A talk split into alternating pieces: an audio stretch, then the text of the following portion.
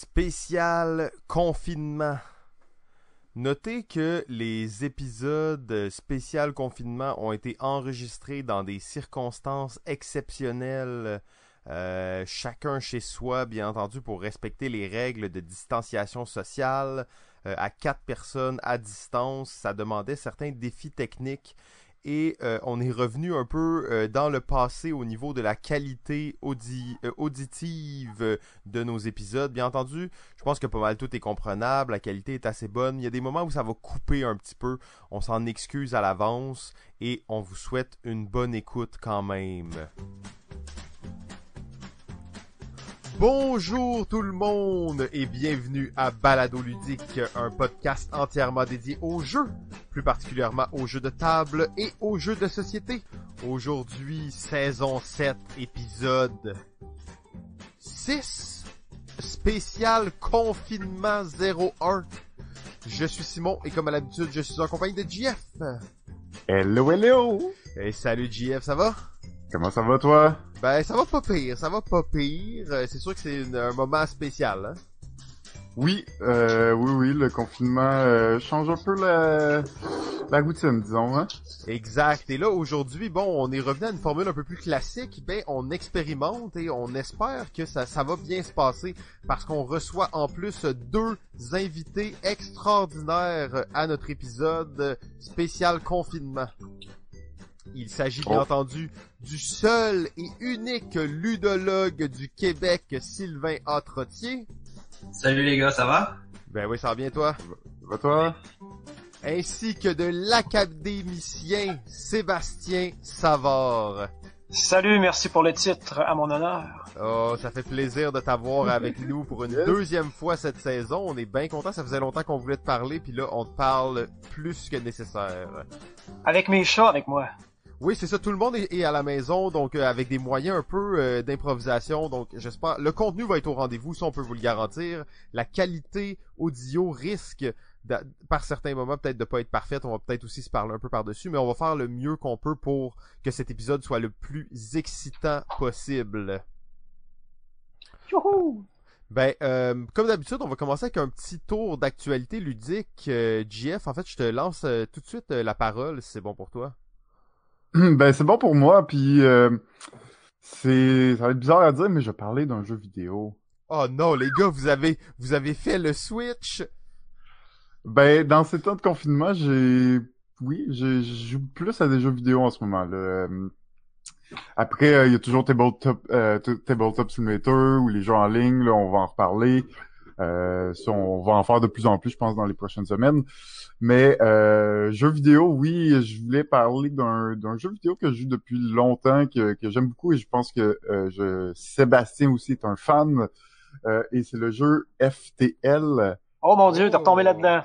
Faster than light. Oui, je, je suis retombé là-dedans parce que c'est c'est un des premiers euh, dans les premiers jeux de type roguelike que que j'ai joué puis que, que j'ai vraiment beaucoup joué, que j'ai vraiment beaucoup apprécié. Euh, donc un roguelike, ben, c'est un, un, jeu où on va avoir une chance pour finir le jeu d'un coup. Euh, dès qu'on va mourir, on va devoir recommencer au début. Il n'y a pas de save game, donc on, on recommence tout du début. Et euh, ben, c'est dans l'espace, on fait des missions, on, on, avance vers la fin de la partie.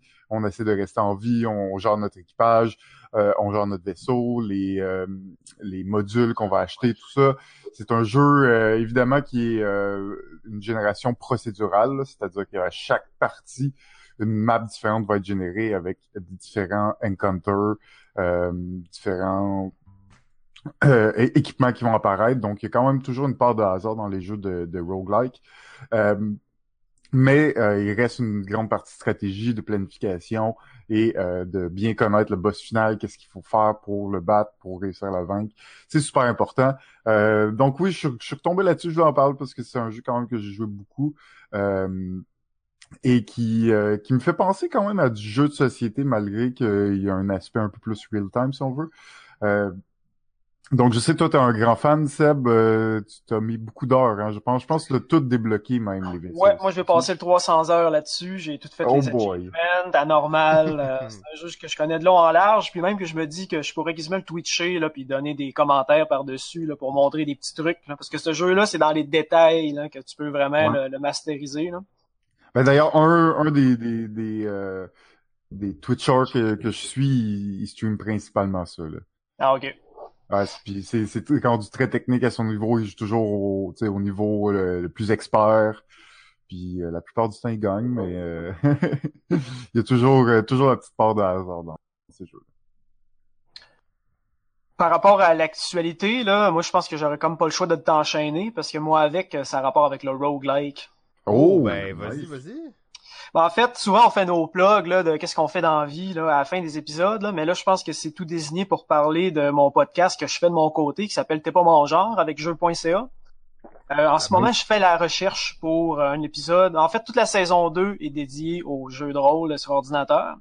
Puis euh, là, on est rendu justement à parler des roguelikes et j'ai fait une recherche là-dessus. et L'épisode n'est pas encore fait. Fait que je suis vraiment comme là-dedans. Fait que ça m'a fait rire quand tu en as parlé. D'autant plus que j'apprends vraiment plein de choses parce que je me rends compte qu'on sait pas vraiment c'est quoi un roguelike.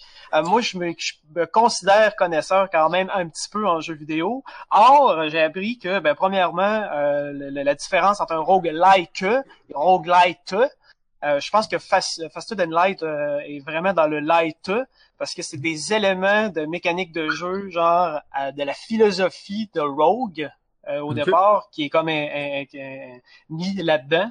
Euh, tandis que le roguelike, avec un K, là, celui-là, c'est vraiment dédié à une petite série de jeux genre qui ont vraiment une essence qui retourne dans les années 70. Puis il y a vraiment pas beaucoup de jeux qui sont comme ça. Là, on parle avec les, euh, les graphismes là, de euh, l'ASCII, là, où est-ce que tout était joué là, avec des graphiques là, rudimentaires.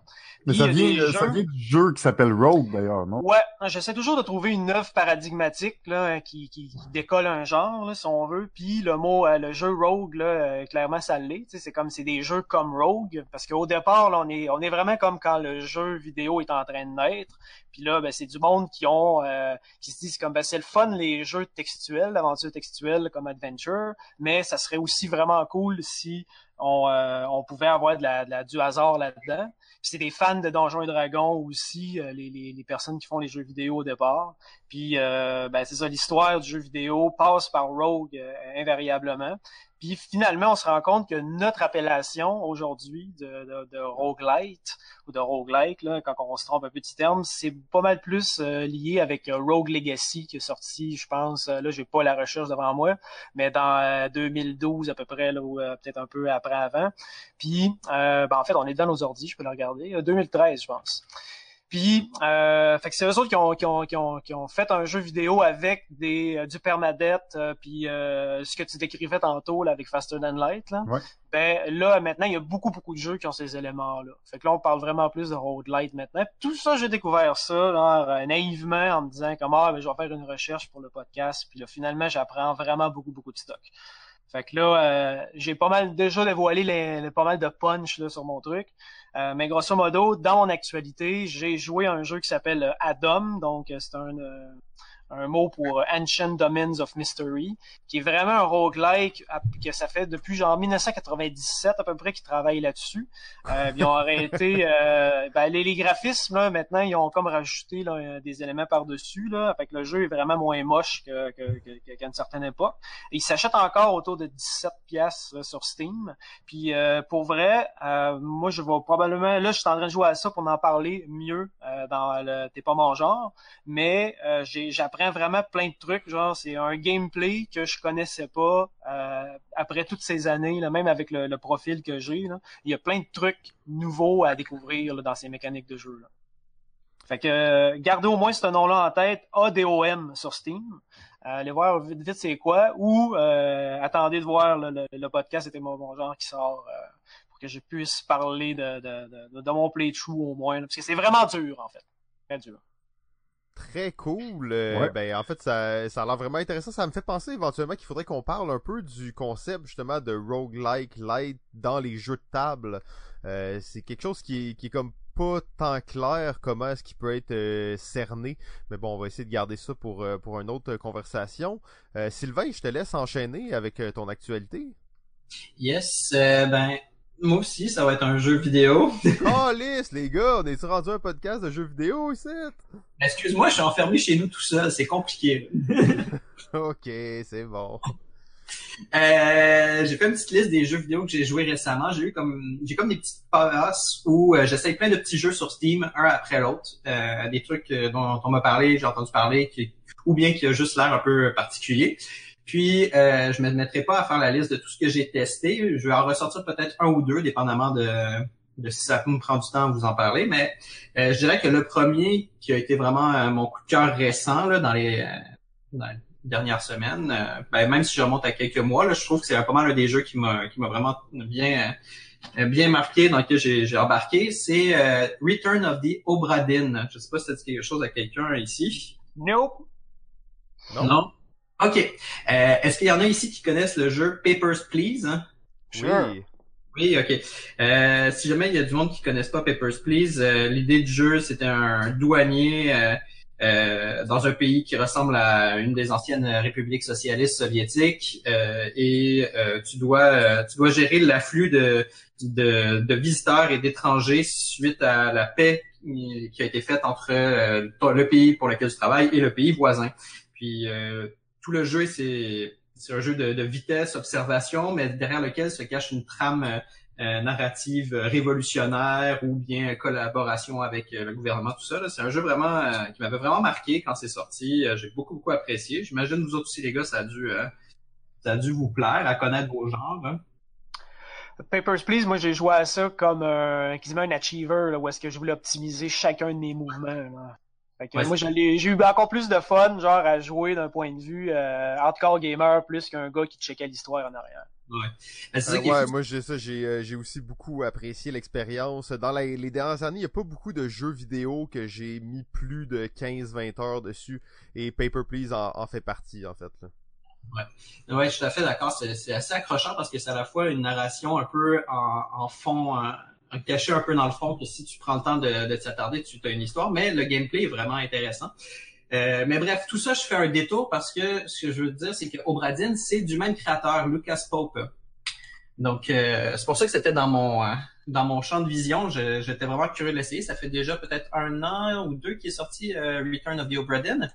Et le gars l'a fait tout seul, comme c'est le cas pour son jeu précédent et il est parti dans une direction complètement différente. Euh, peut-être qu'il va peut-être plus plaire à Simon parce que plus narratif et peut-être moins à euh, Seb qui est moins gameplay. Le jeu, c'est comme une espèce de grosse enquête. En gros, il y a un bateau, le Obradine, qui a euh, disparu il y a peut-être deux ans et le bateau réapparaît non loin des côtes de l'Angleterre et tu joues un représentant d'assurance qui doit aller constater ce qui s'est passé sur le bateau. Donc, euh, tu embarques sur le bateau et on t'envoie une espèce de boussole un peu bizarre. tu constates en fait en prenant la boussole que tu peux remonter dans le passé et voir des scènes spécifiques. Donc, tu entends les derniers dialogues euh, qui, se sont passés sur dans l'endroit où tu es et des euh, as comme une image arrêtée de la scène et tu peux te promener dans l'image arrêtée et en gros, tu collectes des informations et tu commences à découvrir toute l'histoire de l'équipage.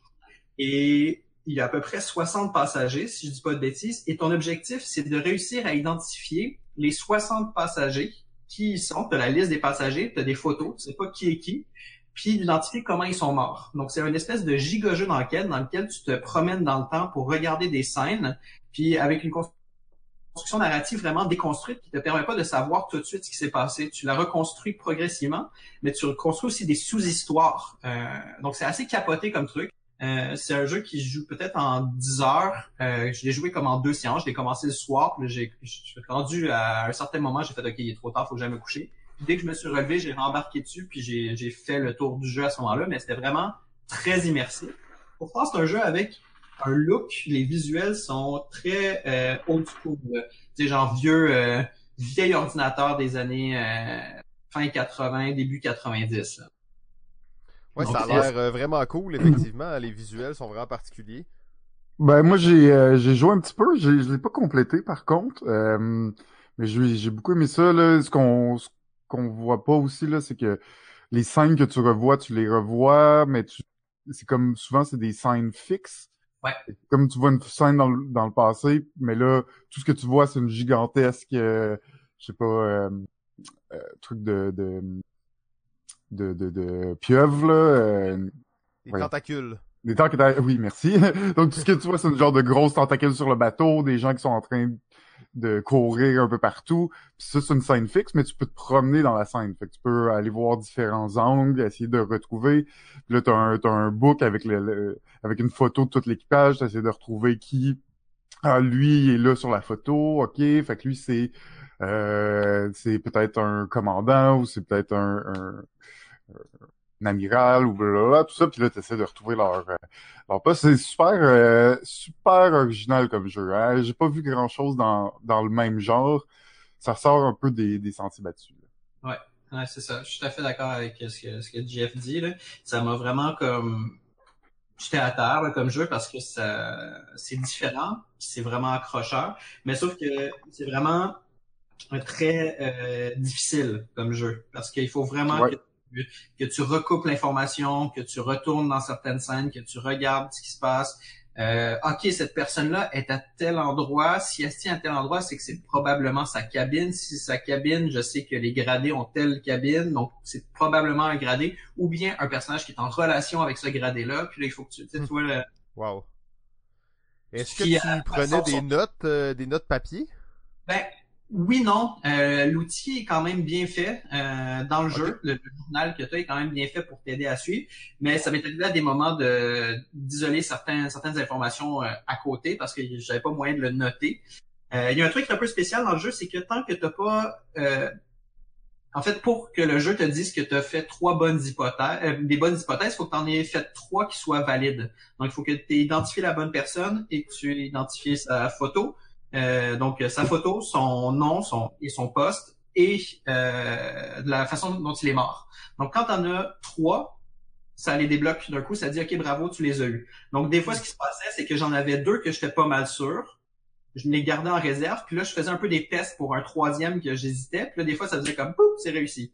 Donc, tu sais, c'est un peu du essai-erreur. Euh, donc, tu, tu tu- il y a certains moments, il y a certains trucs que j'ai pas, que je savais pas, mais à tâtonner, ça s'est débloqué tout seul. hein. Ouais, puis j'imagine qu'il y a un effet d'entonnoir parce que justement, au fur et à mesure que t'en résous, ben, il en reste moins à trouver, c'est ça? Exact. Exactement, c'est ça. Hmm. Mais c'est ça. Puis sinon, euh, sinon c'est euh, il y a juste la fin que j'ai trouvé un petit peu euh, un petit peu euh, rapide. A- en fait, ce que j'ai fait, c'est que je suis allé lire sur internet euh, la, la, la fin de l'histoire pour être sûr que j'avais bien saisi. C'est c'est comme arrivé un peu euh, un peu par surprise, je dirais. Parce que comme ils, ils te reconstruisent la narration avec des éléments comme séparés puis que tu dois faire les ponts toi-même, quand arrive la fin, c'est comme ben voilà. Puis là t'es comme euh, ok. Hmm. Pour le reste, euh, très, très, très différent, très, très accrocheur comme jeu. Ah, super, c'est c'est à essayer, assurément. Ouais. Euh, ben, de, de mon côté, en fait, je vous parlerai pas non plus de jeux de société, mais bon. euh, je, vais- je vais juste Qu'est-ce qu'on devient? Qu'est-ce qu'on devient? Non, non, mais en fait, je vais juste faire un peu de promo. J'en ai des jeux à vous parler, mais ça va être dans les autres épisodes de confinement. Euh, dans le fond, je, vais- je vais faire un peu comme Seb, faire un peu de promo pour notre euh, channel Twitch. Euh, maintenant, on a donc on est de plus en plus actif sur Twitch. On fait de plus en plus de live. On en fait même l'après-midi maintenant. Euh, on en fait le soir, on en fait l'après-midi. Donc, il n'y a pas d'horaire fixe, mais on diversifie un peu le contenu. Et euh, d'ailleurs, probablement que vous l'avez peut-être vu ou non, mais euh, je vais commencer à jouer euh, solo dans des moments où GF est pas disponible, où j'ai pas d'autres amis pour pour streamer, à faire des fictions interactives, donc des livres dont vous êtes le héros si on veut. Je pense que ça va être euh, c'est assez intéressant comme euh, comme concept, donc euh, je vous invite à jeter un petit coup d'œil là-dessus. Très cool. Super. Euh, ben, messieurs, on est là. On n'avait même pas dit quel genre d'épisode ça allait être aujourd'hui. Euh, C'est le spécial confinement. Euh, ce qu'on va faire, c'est qu'on va faire trois épisodes consécutifs euh, spécial confinement. On fait ça là. On était supposé de faire ça en personne au moment où le confinement était un peu moins extrême. Euh, on a décidé, bien entendu, vu la situation, de le faire à distance. Le concept, c'était chaque personne apporte un sujet Euh, et en fait, on en parle, la personne nous expose son sujet comme elle le veut. On sait pas vraiment les sujets des autres, on a les grandes lignes, mais très peu. Et euh, soit que la personne nous le présente et on en parle, euh, ou soit que ça va être une discussion libre, ça va être à voir en fonction du sujet. Euh, donc, messieurs, est-ce que ça vous convient toujours comme formule? Allons-y. Bien sûr. Parfait. Ben, on va commencer sans plus tarder, justement, euh, avec un sujet qui est vraiment d'actualité. Euh, Sébastien Savard va nous parler des jeux de société en ligne. Ouais, ouais, ouais. Mais en fait, ce que j'avais dans la tête, c'était peut-être de jaser avec vous autres, c'était quoi vos, euh, vos feelings par rapport à, à ça. Euh, peut-être l'angle pour l'amener. Moi, ce que je propose déjà, c'est de, de vous parler de ma tendance personnelle à jouer à des jeux de société solo. Est-ce que vous autres, vous jouez à ça, des jeux solo? De plus en plus, euh, mais je te dirais que c'est rare que je vais jouer à un vrai jeu solo. Euh, souvent, mes expériences de jeu, ça va être plutôt de prendre un co-op et de le jouer comme si on était trois joueurs, mais de jouer tous les joueurs seuls. OK. Probablement que je vais m'aligner là-dessus aussi. Euh, les autres? Vas-y, Moi, moi, j'ai pas une grande expérience de jeu solo. Les où je vais jouer solo en jeu de société, ça va être surtout sur Internet, justement, donc euh, Board Game Arena, euh, ces choses-là. Sinon, il y a quelques jeux à l'occasion que je sors pour jouer solo, mais c'est plutôt rare, en général. Pour ma part, je l'ai fait quelques fois pour euh, apprendre le jeu. Euh, Mm. donc, euh, des jeux qui, qui est possible de jouer en, en solo, juste pour, euh, pour le comprendre, pour pouvoir le présenter, l'expliquer quand c'est un jeu qui était assez touffu ou que, qui me semblait pas clair. Euh, mais sinon, euh, comme euh, comme disent les gars, sur euh, sur mon téléphone ou euh, sur internet des versions adaptées euh, numériques de jeux de société.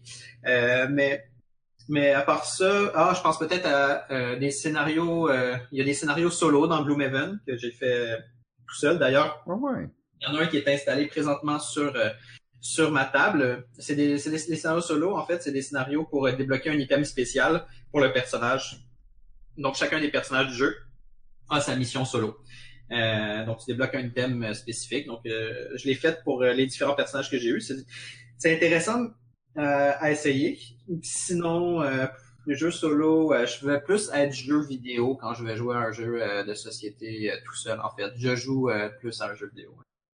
OK, ben ça marche, la question que j'ai posée, parce que vous allez vous rendre compte que je vous ai un peu trické. C'est genre un peu ça que je fais en classe aussi. Puis le constat d'habitude, genre, c'est que je me rends compte qu'on a déjà la plupart des éléments de réponse dans lesquels j'aurais voulu qu'on entre. Fait que bonne job, good job les gars. Euh, moi, a- par exemple, il y a de quoi de particulier dans mon euh, dans mon cas. Ah, Puis là, ça c'est vraiment bizarre, c'est que moi je jouais solo à Axis Analyze. Puis Oh, Axis Analyze, wow. un jeu euh, quand même touffu. Euh, c'est euh, dans le temps que j'avais pas encore découvert là, beaucoup de jeux de société, mais euh, ça me permettait de me pratiquer un petit peu comme euh, Sylvain l'a dit, là, pour découvrir les règles, mais aussi pour parfaire un petit peu des stratégies. Euh, fait que c'est des après-midi complètes. Là, ce jeu-là, juste à mettre en place, ça, peut prendre quasiment une heure. Si tu as cinq joueurs, tout le monde place sa faction, mais si t'es un seul joueur, c'est tout toi qui place. Fait que c'est encore plus long. Puis tu peux même pas penser à ton pendant que euh, les autres réfléchissent au leur. C'est vraiment un marathon intense, mais ça marchait vraiment bien parce que il y a une forme de hasard à l'intérieur. Euh, fait que je faisais vraiment de mon mieux avec une nation, genre avec le- ce que je ferais si j'étais dans cette position-là. Puis après ça, je roule les dés, je fais comme oh mon dieu, j'ai pas été chanceux contre moi-même. tu sais. Fait que ça marchait quand même euh, assez bien. C'est vrai que c'est pas si pire à cause de ça, justement, euh, vu que c'est pas un jeu où toute l'information est secrète, puis ça, ça peut marcher, effectivement. Là.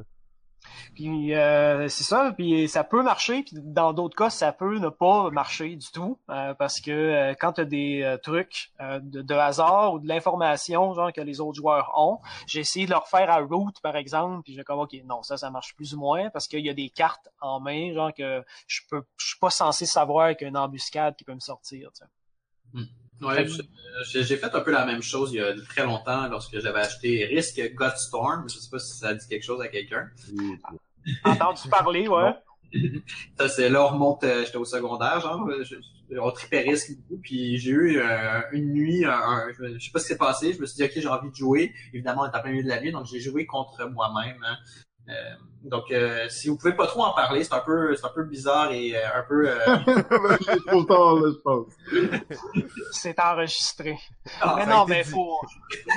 Non, non, mais on fait des tests, puis après ça, dans un autre point de vue, genre, ça reste quand même un comportement, selon moi, là, qui, est- qui, est- qui est valide ou intéressant. Euh, parce que, euh, ben, c'est ça, c'est que les, là, maintenant, les jeux en proposent, là, des, des, des modes solo, puis ça, euh, mettons, euh, Terraforming Mars en ont un, euh, les jeux, là, à la Stone Meyer, souvent, ils ont ça, un automode en boîte, là. Puis ça, c'est, c'est relativement nouveau comme phénomène, puis euh, euh, pour vrai, moi, je trouve ça cool, tu sais, euh, on pourrait quasiment le voir comme un casse-tête à limite. Là, on fait du casse-tête en solo. Il y a personne qui capote quand tu dis quoi, tu fais du casse-tête en solo? Euh, c'est Mhm. souvent des jeux où est-ce que euh, c'est comme un puzzle des fois, genre ouais, c'est un petit peu plus complexe sont eux. Puis le jeu vidéo se fait en solo aussi. Fait que moi, pour vrai, à part là, le, le, le, le, préjugé ou l'allure d'être le nerd tout seul qui joue avec ses petits bonhommes là, en caltron à la table, euh, je pense que pour vrai, c'est une pratique là, qui est quand même intéressante. Ben, euh, Oui, Seb, euh, un des, des points euh, à propos de ça, désolé JF, je te laisse y aller tout de suite après, Oui, oui. c'est le fait qu'en français on dise un jeu de société. On dirait que le fait de jouer solo à un jeu va automatiquement amener une connotation qui est un peu négative. Euh, alors que mettons si on regarde en anglais, ben ça va être board game, tabletop game. On n'a pas comme ce concept de tu dois être en groupe pour jouer, tu sais. Ouais, puis pourtant, euh, on peut habiter seul puis être en société quand même. Être en dehors d'une société, là, euh, faut, faut, euh, faut faire exprès. Le terme société, il veut pas nécessairement dire coller à d'autres êtres humains. Je pense, bien noblement. Mais ce que j'allais dire, c'est aussi, je trouve que les modes solo, il y en a de plus en plus dans les jeux, mais ils se sont aussi de plus en plus améliorés. Euh, dans le sens que avant, je- euh, les jeux qui proposaient des modes solo, souvent, t'avais l'impression que c'était un peu comme les modes à deux dans des jeux à quatre joueurs, là. C'est-à-dire que c'était un peu forcé dans certains jeux, qu'ils le mettent juste pour en avoir un, pour pouvoir le mettre sur la boîte, mais que euh, c'est pas nécessairement, euh, ça n'a pas été réfléchi pour ça, puis euh, tu vois que c'est pas accompli. Je trouve que c'était beaucoup plus ça avant et de plus en plus, ben là, on, on commence à avoir des, des mécaniques plus intéressantes de jeux solo. Mais je pense que ça contribue aussi beaucoup au fait qu'il y a une, une montée de popularité là, de jouer euh, seul aux jeux de société. Et aussi, il faut dire que des pour les passionnés, les gens qui aiment des, des plus gros jeux, qui n'ont pas nécessairement les euh, le groupe de joueurs euh, souvent disponible pour jouer à ce genre de jeu, ben le mode solo, c'est- c'est- ça permet ça aussi. Hein. Ça te permet de d'explorer des jeux que t'aimes que t'aimes jouer ou rejouer à des jeux que t'aimes jouer sans avoir la contrainte euh, de de- d'avoir un groupe euh, d'amis euh, spécifiquement pour ça. Mais c'est vrai, c'est vrai ce que ce que Simon euh, dans le jeu de société pour moi c'est ça, ça inclut pas de jouer solo, tu sais, ça inclut de jouer euh, en société, ça inclut de jouer avec du monde, donc c'est vrai que c'est un peu euh, un peu bizarre là, comme concept. Je pense Ouais, que des... Ouais, vas-y, Sylvain. J'allais juste dire, euh, il y a- comme le disait Simon, il y a beaucoup de jeux euh, coop que tu peux jouer en solo au final parce que il n'y a pas d'informations privilégiées euh, dans la majorité des coops. Puis c'est en fait les coops, je les vois aussi de base comme des espèces de casse-tête qu'on cherche à résoudre, on essaie de résoudre en groupe, mais c'est un peu la même chose. Donc ça fait un peu le pont avec euh, ce que tu ce que tu disais, euh, Sébastien. Juste un petit truc pendant qu'on pendant qu'on est en train de jaser de ça, j'ai fait j'ai fait une petite recherche euh, rapide parce que sur Facebook, juste pour donner une idée, il y a un groupe euh, un groupe Facebook qui existe qui s'appelle euh, Jeux de société en solo. Puis euh, le groupe a été créé euh, en décembre 2017, donc on pourrait dire en 2018 finalement, là, si on veut arrondir. Donc ça fait deux ans que le groupe euh, Facebook existe, donc c'est un groupe francophone et il y a 6300 membres dessus. Aïe, aïe, aïe. Ouais. Donc euh, ça montre qu'il y a vraiment un intérêt pour la chose. Euh, ben en fait, euh, c'est clairement l'autre l'autre argument que j'avais, c'était ce que vous disiez aussi là, par rapport aux jeux coop là, parce que moi je suis un détracteur des jeux coop règle générale parce que je me dis tant qu'à ça j'aimerais ça, euh, j'aimerais mieux jouer solo, un peu comme Simon disait, je pense, euh, parce Mm. qu'il fait plusieurs personnages en même temps ou euh, même truc là pour le le le, le, Gloomhaven, genre tu, tu dis que tu avais des scénarios solo, mais moi je me verrais clairement jouer à Gloomhaven tout seul pendant des mois. Si je l'avais, je le ferais, je pense. Ben, tu sais, tu dis ça, puis réellement, il y a des jeux coop que je ne joue plus avec des gens euh, parce que j'ai trop joué. Fait qu'au final, je, veux pas être un alpha player, mais je veux quand même jouer pour gagner quand je joue à des jeux coopératifs. Donc des fois, je joue avec des nouveaux joueurs, c'est comme, ben je vais te dire tout quoi faire, ou sinon je vais nous regarder perdre. Euh, je pense particulièrement à Ghost Story, là, où tu peux pas te permettre euh, la moindre erreur. Donc euh, c'est un jeu que je joue maintenant pratiquement exclusivement seul. Je dis la même chose pour Pandémie. Hmm. Ouais. Euh, ben, en fait, pour, pour les jeux solo, euh, je crois que c'est vraiment important, en fait, de voir ça comme, comme de la masturbation. Euh, Ah. La masturbation se fait seule, mais c'est quand même un, un acte qui est valable, on s'entend. Euh, donc, je pense qu'on devrait le voir comme ça. Euh, ça permettrait peut-être de démocratiser un peu plus le jeu solo et de moins avoir de préjugés là, envers les gens qui sont seuls dans leur sous-sol, dans le noir, en train de faire des trucs. Là. Est-ce que la, la est-ce que la masturbation remplace le sexe? Ben non, c'est ça, ça remplace pas, mais ça ne nuit pas non plus. Tu sais, ça va pas à l'encontre de la chose. Donc c'est vraiment comme un, un hybride, hein, si on veut. Si je comprends bien, Simon, ce que tu es en train de dire, c'est que si je joue à des jeux de société en solo, euh, je vais avoir du poil, il va me pousser sur les mains, puis je vais devenir sourd. Hein? Euh, Il y a des chances. Il y a des chances. Ah, c'est magique. Mais- Sinon, euh... ouais, vas-y, vas-y.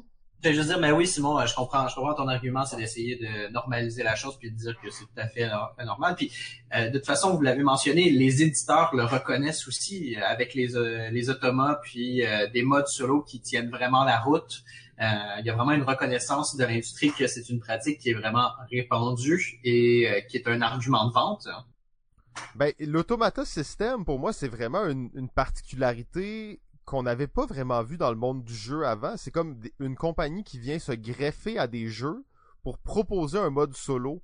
Euh, et maintenant même c'est rendu un système qui est reconnu, qui fonctionne toujours un peu de la même façon. On sait que Stone Meyer Game l'utilise beaucoup, mais n'importe quel jeu pourrait commencer à utiliser ce système-là. Puis là, est-ce qu'on va voir éventuellement de plus en plus de, sys- de systèmes euh, solo pour euh, jouer aux jeux qu'on aime Est-ce que même euh, éventuellement il y a des jeux qui auront plusieurs systèmes solo?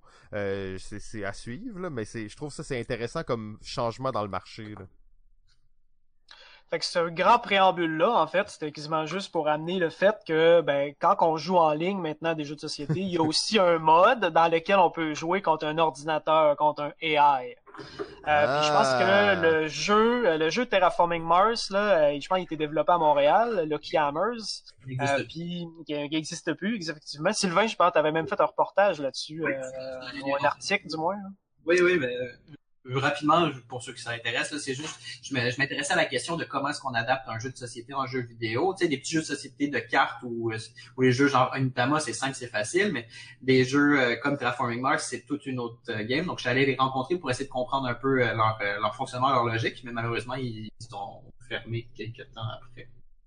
Reste que le produit est encore intéressant, mais il est encore là. Euh, Puis lui, il y a deux modes justement. Ben, celui-là que le jeu a déjà, donc le mode solo de Terraforming Mars et le mode qu'on peut jouer contre un AI, ainsi que le mode on jouait avec euh, avec ses amis en ligne. Euh, je pense que c'est un bel objet justement pour montrer qu'il y a ces trois choses-là qui existent. Puis chacun à leur manière ont leurs avantages. Tu joues contre le AI, c'est cool, tu peux gagner 100% du temps contre un AI complètement pété qui fait des moves de cave. C'est-tu vrai ça, Léa? Il y a Ben- juste une, une difficulté ou? Euh, ben, je pense qu'il y en a trois, mais mets ça à hard dès ta première partie si, tu sais jouer. Là. Moi, je pas, j'ai de la misère à perdre contre le. J'ai eu la, j'ai eu la même, la même, euh, la même expérience. Euh, il m'avait passé une version par contre qui n'était pas encore tout à fait finie lorsque je l'ai euh, testé. Puis c'était exactement ça. Je trouvais que l'intelligence artificielle était vraiment trop facile à battre et des fois même elle faisait des, des actions que je, je, je comprenais pas pourquoi elle faisait ça. Il n'y avait pas encore le draft à ce moment-là, mais je m'imagine comme essayer de demander à l'intelligence artificielle qui est déjà pas super à réussir à bien drafter. Euh, tu sais, Ouais. de couper au quatre coupes. euh. Alors qu'on serait clenché à go, tu sais, c'est sûr là. Il y a des jeux comme ça qui sont plus là, euh, peut-être faciles à avoir une intelligence artificielle en arrière, facile sans guillemets parce que c'est du deep learning. Là. On se que le Go, ça a quand même pris. euh, ça fait pas longtemps que le, Go, euh, les intelligences artificielles battent les meilleurs joueurs de Go. Là, c'est quand même assez récent. Fait que Terraforming Mars, je sais pas si, je pense pas que c'est plus complexe que le Go, mais le nombre de moves possibles à chaque moment est vraiment très large. Ben c'est ça, peut-être que l'intelligence artificielle euh, dans le futur va être capable de faire ça, genre à jouer des parties toute la nuit, toute la semaine, toute l'année, puis finalement clencher l'humain à chaque fois. C'est peut-être juste un manque de ressources. C'est une, hypothèse que j'ai. Ouais, ben ça, ça fait du sens. Ouais, moi je vais clairement aborder dans ton sens. C'est c'est pas c'est pas que l'intelligence artificielle n'est pas en mesure de, de nous battre et qu'elle est juste pas bonne. C'est plus qu'elle euh, qu'on qu'on met pas les ressources euh, nous les humains dedans pour lui laisser le temps de d'apprendre. Ouais, disons que nous battre à Terraforming Mars, je suis pas sûr que c'est en, en ce moment c'est ça que les intelligences artificielles euh, font. Mais. Euh, éventuellement, Ouais, probablement que ça va être le cas. là. gros saut de sujet, mais si vous utilisez, quand vous n'utilisez pas votre ordi, vous pouvez le, le don- donner euh, accès à sa puissance pour que pour la recherche sur le COVID. Juste ça rapidement comme ça. Exact. C'est une parenthèse assez rapide. Là. Je vais juste expliquer pour les gens qui auraient été comme quoi. J'ai rien compris de ce qui s'est dit. Euh, il existe des outils. euh, là, on n'ira pas dans les détails. On pourra peut-être mettre le lien à la, à- dans l'épisode, mais où vous pouvez euh, partager votre euh, habituellement la, la force de votre carte graphique euh, pour des serveurs euh, externes qui justement c'est des intelligences artificielles qui travaillent constamment à diverses tâches. En ce moment essayer de trouver des, des informations ou du moins des, euh, des ben, plus d'informations sur le, le COVID-19 donc il y a des vous pouvez passer la puissance de votre ordinateur à des serveurs de recherche. Euh, pense que ça peut être intéressant, mais c'est vrai que c'est une parenthèse. Euh, je reviendrai sur le jeu en ligne. Euh, pour moi, il y a vraiment deux types de... Tu as mentionné en fait les trois façons de jouer à Terraforming Mars. Je trouve qu'ils font du sens. Euh, mais il y en a une qui est pas là. Et quand on parle vraiment de jouer à un jeu de société contre d'autres humains ou avec d'autres humains, tout dépendant, mais il y a le mode Tabletop Simulator où on a les pièces physiques mais on n'a rien d'autre. On a le matériel, donc faut connaître le jeu, faut savoir les règles et on peut tricher, faire des erreurs X, Y, Z. Ou on a le mode, mettons, on pense à Board Game Arena, où tout le jeu est programmé. Donc à chaque tour, on a accès seulement aux options euh, qu'on peut faire. On peut pas bouger des cartes n'importe comment, on peut pas piger n'importe quelle carte. Donc toutes les règles sont scriptées, euh, souvent ce qui rend le jeu beaucoup plus rapide. là. Oui, oui, pour avoir joué à Tabletop Simulator, ça prend une petite barrière à l'entrée là, de se familiariser avec le truc, mais ça c'est surprenant, ça marche bien quand même. Euh, Exact, Ouais, ça, marche très bien. Oui, vas-y. Cette Ouais. barrière-là, elle, elle est là euh, pendant longtemps, puis c'est juste euh, récemment que j'ai commencé à m'y habituer. Juste, euh, c'est aussi euh, ce qui est le fun avec Tabletop euh, Simulator, ça reste la grande diversité des, des jeux euh, disponibles sur le, le, le Steam Workshop. Mais euh, oh, c'est même euh, même chose pour moi. ça se demander d'un point de vue légal, euh, il y a une espèce de gros flou là-dessus, là, Il y a vraiment un gros flou, ouais, exact. On, je me demande vraiment qu'est-ce qui va se passer. Ça reste que ce que j'ai pu remarquer, c'est qu'il y a quand même certains jeux qui sont pas présents. Comme tu vois, Terra- Terraforming Mars sur Tabletop Simulator, Il pas n'est pas présent. À part peut-être une version en russe, mais... Il y a des Et jeux pour qui sont ça... payants aussi sur Tabletop Simulator. Ah, ben ça, c'est peut-être ça. Tu vois, ça, je l'ai pas exploré, ce côté-là. C'est peut-être des jeux, certains jeux qui sont payants qui, qui bloquent l'accès en, en, en free, en free-to-play, là, si on veut.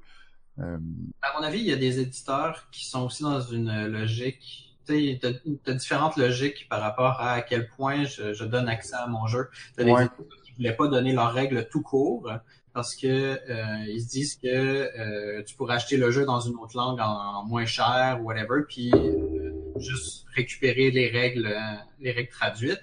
Alors qu'il y en a d'autres qui sont, on va vous donner le maximum de ce qu'on peut vous donner parce que plus que vous euh, jouez à notre jeu, plus vous en parlez, plus il y a de chances que vous l'achetiez. Puis c'est deux, deux logiques qui se valent au final. Puis il n'y en a pas, euh, tu sais, il y a pas de solution.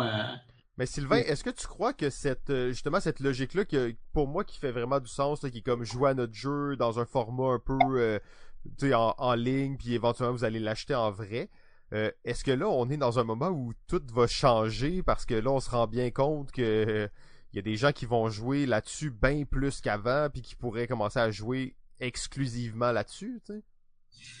Ouais, c'est ça. La, la question, c'est est-ce qu'il va y avoir un, un transfert et, qui, et qu'au final, c'est des ventes perdues? Puis si c'est des ventes perdues, c'est un éditeur qui pourrait potentiellement disparaître parce que ses jeux sont plus vendus. Ben, c'est c'est un, euh, Asmodée Digital me, avec As- Asmodée avec Asmodée Digital me semble être dans cette logique de euh, on prend nos gros titres, ceux qui fonctionnent bien, ceux qui sont populaires, puis on en fait une version euh, numérique payante. Euh, on, euh, je, je faisais une recherche rapide euh, hier pour, euh, pour un article pour autre chose sur les versions numériques de jeux. Puis Pandémie est à peu près sur toutes les plateformes Ouais. possibles. Catan aussi. Des bonnes versions, là, bien faites et tout, là. C'est ça. Donc je pense que Absolument. la logique là, c'est une logique double. C'est une logique de, on, c'est de la promo. On fait connaître notre produit. Et en même temps, pour ceux qui aiment le, produit, mais qui peuvent pas jouer euh, chez eux pour x, y raison avec des amis, mais qui cherchent du monde avec qui jouer, ils peuvent y aller en ligne. Donc, comme c'est une version payante, mais ben, ils sont gagnants sur, sur les deux fronts. Sauf que c'est pas tous les éditeurs, malheureusement, qui ont les fonds nécessaires pour pouvoir faire une version payante ou c'est juste un jeu qui est malheureusement pas assez populaire pour qu'un pour qu'une boîte indépendante aille voir l'éditeur et dit Hey, ton jeu, là, on veut en faire une version numérique. Donc, euh, donc c'est plus petit que c'est difficile en, fait comme euh, comme truc. Puis aussi, c'est de polisser, là, essayer de, de trouver Hey, euh, je viens de voir qu'il y avait une copie illégale de notre jeu qui traînait sur sur tel site, retirer ça, blablabla. C'est aussi beaucoup de travail. Donc, je pense que c'est un peu un mélange de tout ça qui fait qu'on se retrouve avec certains jeux qui peuvent être euh, euh, sur des plateformes en ligne et d'autres non. Là. Ouais, mais tu vois euh, la différence avec aussi Tabletopia, je sais pas si vous l'avez utilisé. Ouais. Ben, j'ai pas joué. Tabletopia, ben tu vois tous les produits, tous les jeux Star Wars ne sont pas présents. Tu vas, tu vas pas trouver un, un jeu Star Wars sur Tabletopia, alors que sur Tabletop Simulator, il y en a.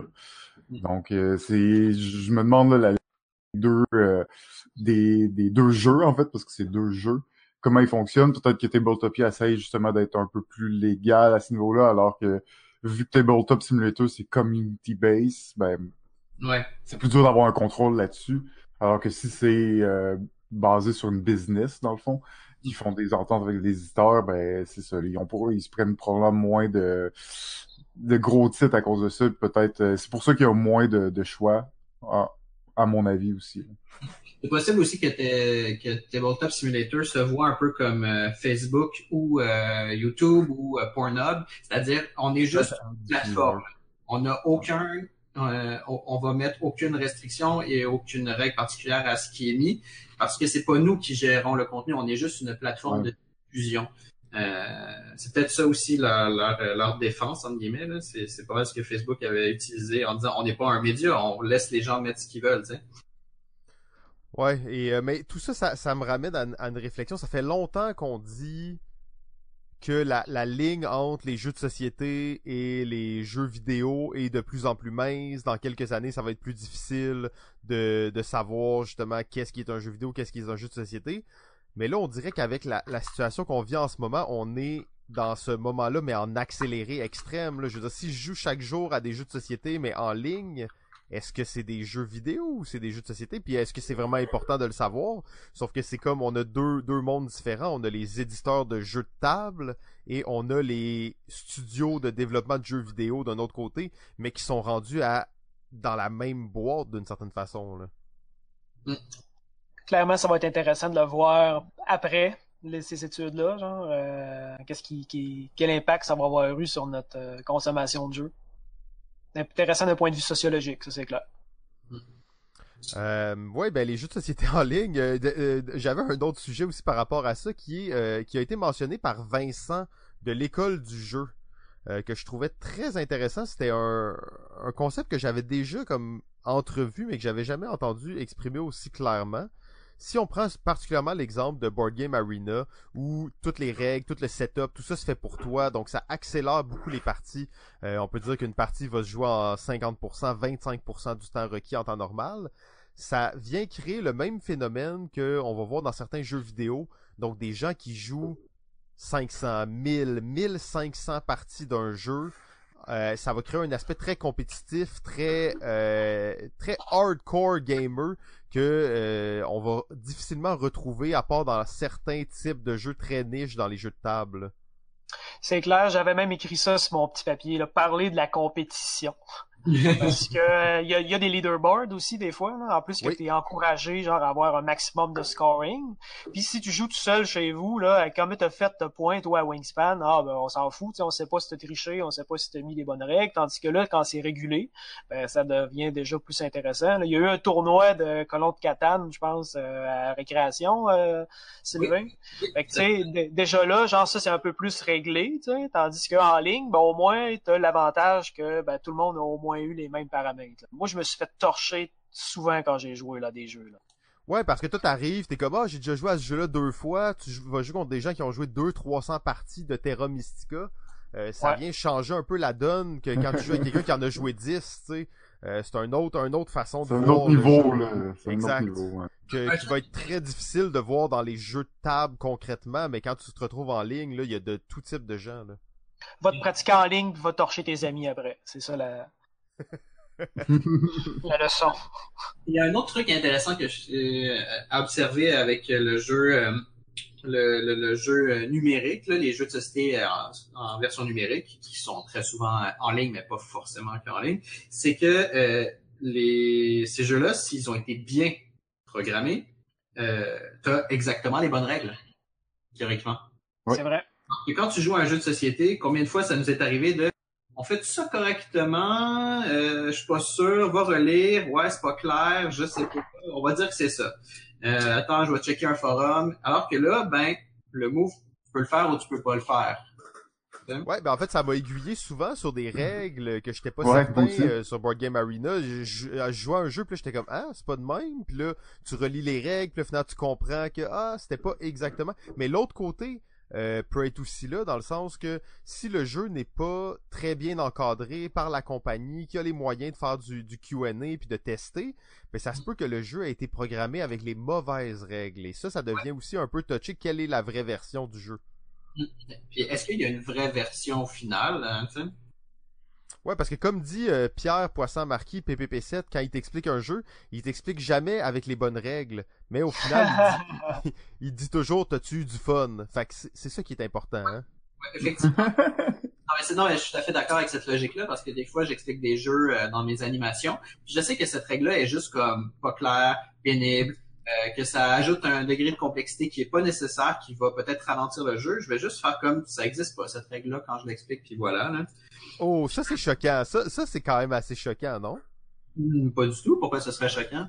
Je sais pas, je sais pas. C'est comme, euh, est-ce que tu le dis aux gens? Tu dis, je vous présente ma version du jeu ou? Ben, ça dépend, ça dépend, ça dépend, ça dépend. je vais... Ben, Non, mais je peux, je suis prêt à défendre ça, là. Euh, ça risque que c'est pas l'idéal, mais euh, des fois, pour certains jeux, dans certaines circonstances, euh, tu peux faire ça et tu peux. je- Moi, dans, dans ce cas-là, je vais souvent dire euh, c'est une version, euh, tu sais, c'est le, le niveau débutant, là. Ouais, c'est ça. C'est ça. Inventé par moi. Non, ça on le dit pas. Euh, Non, mais- Bon, ben ça, ça c'est un autre sujet complètement. Messieurs, vous avez ouvert une boîte de Pandore ici qui est euh, assez... euh, justement, je pense que plus tard, dans un autre épisode, on va parler du contrat social. Quelque chose, peut-être qu'on aura la chance de revenir là-dessus. D'ailleurs, ça m'étonne que personne ait mis l'animation dans les jeux comme sujet. Ça pourrait être un sujet vraiment intéressant qu'on a assez peu parlé, malgré Ouais. le fait que la plupart de nos invités ont tous été animateurs et animatrices de jeux à un certain point dans leur, euh, dans leur vie. Tout à fait Euh. Seb, euh, je vais, je vais te laisser euh, peut-être, je sais pas si c'est le moment de conclure sur les jeux de société en ligne. On s'entend qu'on a vu que la pointe, pointe, pointe de l'iceberg, mais je vais te laisser euh, un mot, le voir où on, on s'en va avec ça. Ben, en fait, moi, le, ce, que, ce qui m'intéresse aussi, c'est le point de vue euh, d'argent là-dedans. Euh, alors qu'on pensait que c'était une démarche ou euh, un truc qui était plus là, euh, euh, en dessous des couvertures, là, d'une pratique là, euh, marginale. Là, avec ce qu'on vit en ce moment, il y a des chances que ça redevienne plus au bout du jour. Si vous êtes sur les réseaux sociaux, les mêmes que je suis, on est tous là-dessus. On le voit dans les posts. Là, il y en a plein qui arrêtent pas de il y en a qui se tapent leur iPad, genre, puis ils regarde, check ma game, genre, je fais ça en streaming. Puis là, tout le monde qui sont en ligne fait comme, ben, t'es niaiseux, votez en ligne, il y a des outils pour ça. Euh, fait que là, on est dans une période de, euh, il y a une période de, de transition en ce moment, qu'on est en train de vivre. Et d'un point de vue sociologique, encore, je le plug, là, c'est, euh, vraiment intéressant. Fait que là, on a scratch the surface à, peine avec le jeu de société en ligne. Euh, fait que c'est un sujet, euh, assez, pas intéressant qu'on devrait remettre au menu euh, peut-être plus tard. En fait, Effect- après, après la crise. Effectivement, de faire un suivi post-crise sur comment ça leur a influencé l'industrie. euh, je pense que ça Mm. peut être vraiment cool parce que juste en en parlant quelques minutes comme ça, on voit que c'est pas juste ben je joue sur telle plateforme puis telle plateforme, il y a plein d'enjeux autour de ça qui sont euh, vraiment intéressants.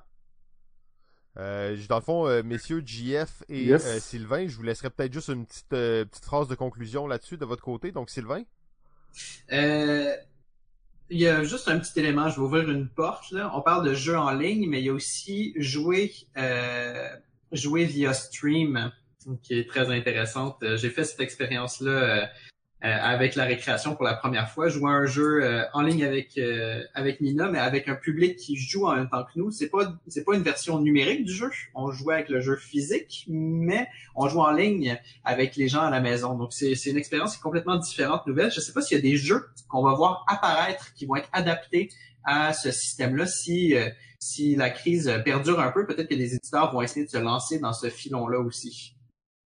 Je pense que Decrypto a fait un post, là. Il a fait que, ouais, vous avez fait une capture d'écran, vous pouvez jouer à Decrypto, non, non, non. Fait que ouais, je suis d'accord. Oui.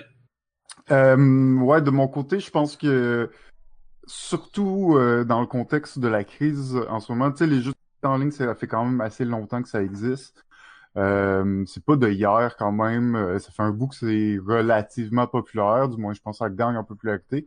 Et avec la crise, ça va être intéressant de voir comment euh, les gens vont, vont s'adapter à ça? Est-ce que les gens vont s'habituer de plus en plus à jouer en ligne? Est-ce qu'on va avoir euh, des nouveaux types de joueurs à, la fin de cette crise-là, des joueurs qui vont chercher plus une expérience en ligne maintenant euh, parce qu'on va s'y habituer et aussi au niveau du consommateur parce que le consommateur en ce moment au niveau du divertissement de jeux de société c'est principalement euh, bon, des podcasts ou des vidéos d'explication de règles ou des trucs comme ça. Est-ce que ça va devenir un nouveau type de divertissement aussi, regarder des gens jouer à des jeux de société comme on regarde des gens jouer à des jeux vidéo? Est-ce que, parce que en ce moment, on peut voir que depuis le jeu vidéo, ça fait longtemps que ça existe, euh, il y a plein de gens qui le font et il y a une grosse communauté. Est-ce que cette communauté-là va être prête à suivre le pas?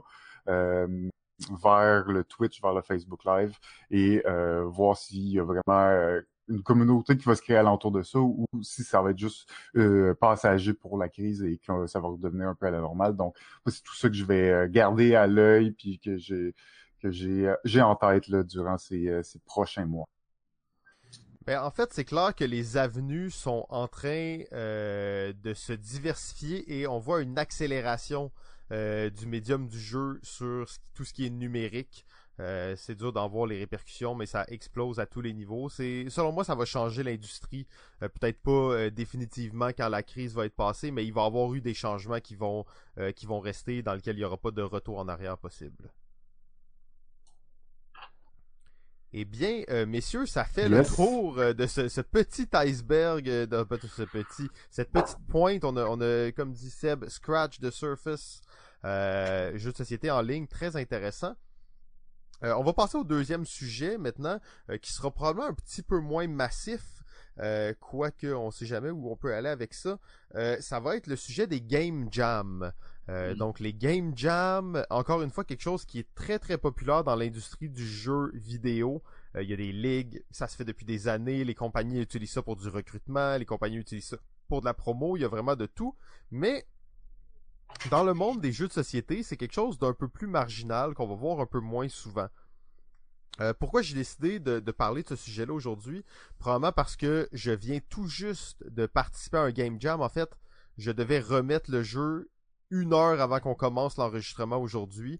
Donc c'était un 24 heures. Euh, j'ai dormi peut-être 5 heures, dans, même pas, dans les dernières 24 heures pour travailler sur ce game jam-là que j'ai remis une heure avant qu'on commence l'enregistrement et aussi parce que ben moi je, suis vraiment un fan de Game Jam, mais avec nous on a euh, GF qui est un coach dans des Game Jam, il l'a fait déjà plusieurs fois. On a Sylvain et on a Seb qui ont été euh, qui sont juges dans des Game Jam aussi de jeux de société. Donc je pense qu'on va pouvoir ratisser assez large. Je vais essayer de mettre la table, mettre quelques éléments euh, à gauche, à droite, et euh, je vous laisserai enchaîner un peu dans la direction que vous voulez. Euh, je vais peut-être commencer justement en parlant du Game Jam que je viens tout juste de participer. C'est un Game Jam qui s'appelle Restez chez vous et créer, qui est organisé par un groupe de print and player français, Do It Your Game, que ça s'appelle. Et ben, c'était un Game Jam virtuel de print and play. Euh, et ça, de print and play, déjà, il y en aurait long à parler. Là, c'est des jeux qu'on imprime, qu'on découpe et qu'on peut jouer avec dessus. Il y a plein de niveaux de print and play, mais c'est toute une sous-culture qu'on n'a jamais vraiment explorée euh, au podcast. Mais c'était un game jam de print and play, donc il fallait à la fin qu'on envoie un PDF imprimable que euh, les juges allaient imprimer, assembler et tester de cette façon-là pour, pour le jouer.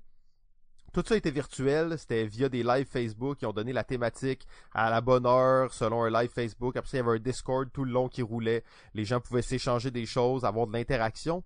Euh, et étrangement, en fait, j'ai eu plus d'interaction dans un game jam virtuel avec les autres euh, euh, les autres participants que j'en ai eu en vrai.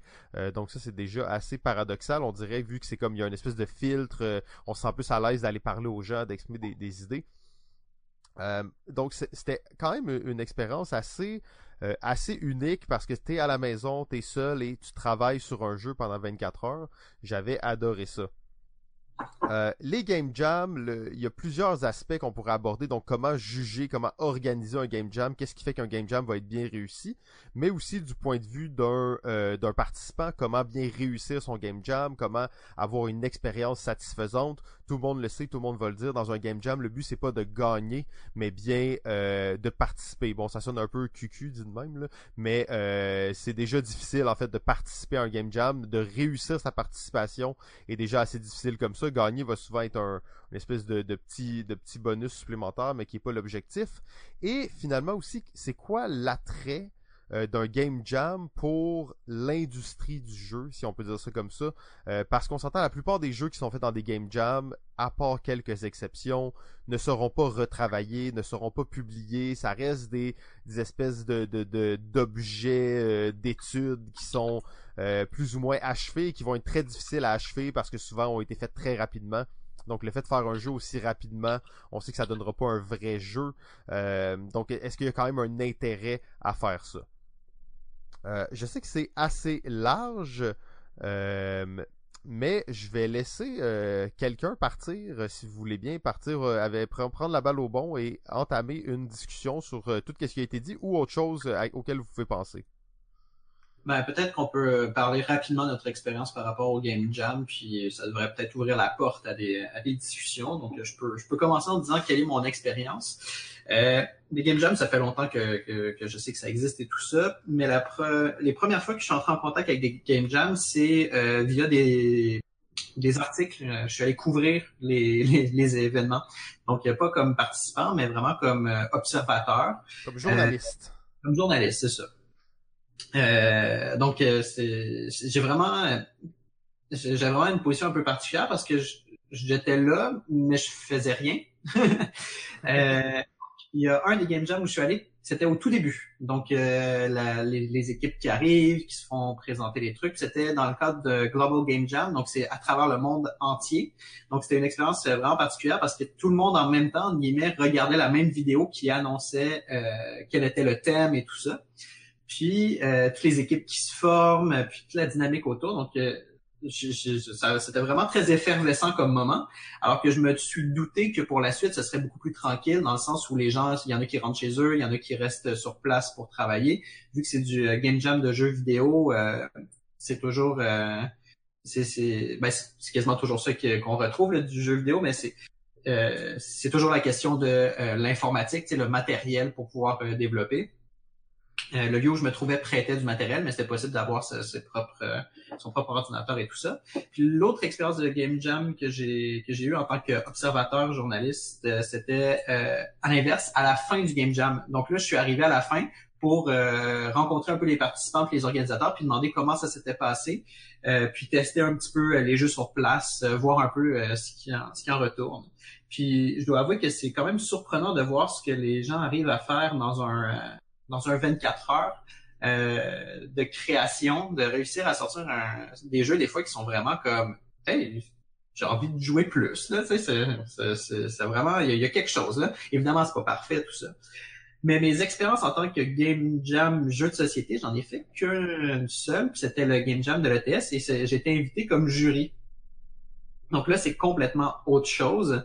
Euh, je l'ai fait avec notamment euh, Sébastien euh, qui était là, qui était là aussi. Je, ne sais pas si son expérience va être la même que la mienne, mais euh, c'est vraiment particulier parce que je savais pas du tout à quoi m'attendre. Euh, on nous a donné une grille euh, d'évaluation, euh, on nous a mis en, équipe de deux avec un autre membre de jury. On nous a dit ok, vous allez faire le tour des des, des, jeux des jeux et vous allez rencontrer les créateurs. Vous avez un genre de 10 minutes à peu près pour vous faire expliquer le jeu, le tester, puis après vous devez évaluer. Donc je savais pas du tout à quoi m'attendre après avoir testé le premier, dans mon cas, je me suis dit, je, peux pas l'évaluer parce que il, faut que il faut que d'autres pour pouvoir euh, juger de façon comme plus euh, plus honnête. Si, si si par exemple le premier euh, je le détruis parce que je trouve que ça ça fonctionne pas bien, qu'il y a des trous et tout ça, puis je me rends compte en fait que c'est un peu la norme parce que les créateurs ont eu 12 heures puis c'est moi qui est juste trop sévère, ça serait un peu trop méchant pour pour le premier le premier jeu testé. Puis euh, donc c'est ça, donc euh, c'était une expérience que j'ai trouvée très intéressante. C'est on c'est comme une expérience double. C'est la première fois que j'étais jury pour jam, mais en tant que en tant que jury, c'est la troisième fois qu'on me demande de l'être. Euh, et à chaque fois, c'est tout le temps un peu un peu déstabilisant. Tu, sais, tu dis, moi je l'ai pas fait, là, j'ai pas participé à ce concours-là, mais je vais venir euh, je vais venir évaluer le monde. Donc euh, donc c'est vraiment, c'est vraiment spécial. C'est à la fois flatteur et à la fois un peu euh, euh, déstabilisant. Mais dans tous les cas, euh, le, Game Jam PS où j'étais, puis les jeux qu'on a testés, j'étais au final très surpris du résultat, notamment le gagnant qui me donnait presque l'impression d'avoir un jeu qui était qui était prêt à être édité. donc c'est ça, c'est mon expérience générale. je vais laisser Sébastien probablement prendre le, flambeau Ouais, puisqu'on est vraiment dans cette fameuse expérience de juge-là. À moi, de mon bord, euh, mon chapeau, c'est que j'enseigne à l'Université de Montréal, à. Euh, j'ai des cours pour... Euh, en fait, je coach déjà des étudiants à faire des jeux de société. Et c'est étrange aussi d'arriver dans un processus de juge quand c'est pas moi qui ai monté la grille d'évaluation.